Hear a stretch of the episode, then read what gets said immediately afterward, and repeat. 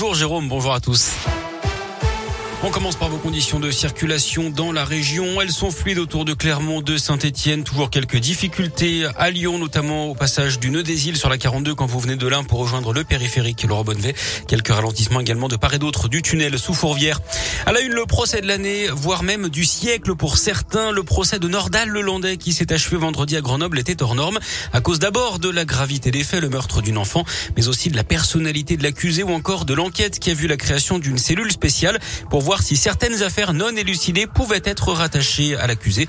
Et puis il y a eu la taille du procès, 15 jours d'audience, des dizaines de témoins, des centaines de journalistes, mais aussi un public nombreux et assidu. Parmi eux, des étudiants en droit qui ont saisi l'occasion de voir plaider des ténors du barreau, comme l'avocat de la défense Alain Jakubowicz. Marie, 20 ans, avait fait la route depuis Aix-en-Provence dans les Bouches du Rhône. En fait, ça donne juste envie d'être avocate, vraiment. C'est ce que on se dit, mais waouh, c'est oui, il défend quelque chose qu'on dire indéfendable, mais il défend les, les droits du suspect, défend les droits de la défense en général. Et avec la technique qu'il utilise, l'art oratoire, en fait, c'est autant la technique judiciaire, en fait, que l'art oratoire en lui-même. Et c'était, on peut être d'accord ou pas avec lui, mais je reconnais le talent et, c'était vraiment très beau en tant qu'étudiant de se rendre compte. À chaque fois que j'écoutais, je me disais, mais oui, mais ça, on le voit en cours, en fait. Ça, on le voit en cours. C'est l'application pratique de ce que nous, on peut voir en théorie. Se rendre compte que tout ce qu'on apprend en cours, c'est vrai, c'est réel, ça se voit ici. Et ça qui est aussi très, très intéressant. Nordal Lelandais a été condamné à la réclusion criminelle à perpétuité assortie d'une peine de sûreté de 22 ans. Il n'a pas fait appel de sa condamnation.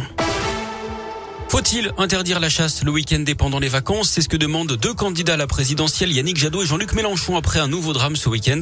Une randonneuse de 25 ans tuée lors d'une battue au sanglier dans le Cantal. La victime se promenait pourtant sur un chemin balisé avec son compagnon.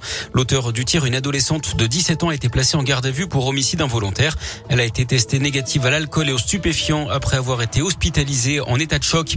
La station de ski nordique du Surlian au Grand Colombier dans l'infermé aujourd'hui encore en pleine vacances scolaires à cause d'un incident Un automobiliste ivre et qui s'était retrouvé sur les pistes avec son 4x4 avait agressé un pisteur venu l'aider.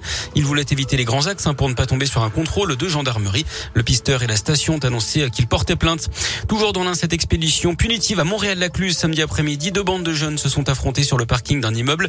Trois personnes ont été blessées, dont une grièvement atteinte de plusieurs coups de couteau. La victime a été évacuée vers un hôpital de Lyon. Ses jours ne sont pas en danger. L'actu sport, c'est le foot avec cette très belle victoire de Clermont au Vélodrome de Marseille hier. Deux buts à zéro, début de Bayo et d'Alevina.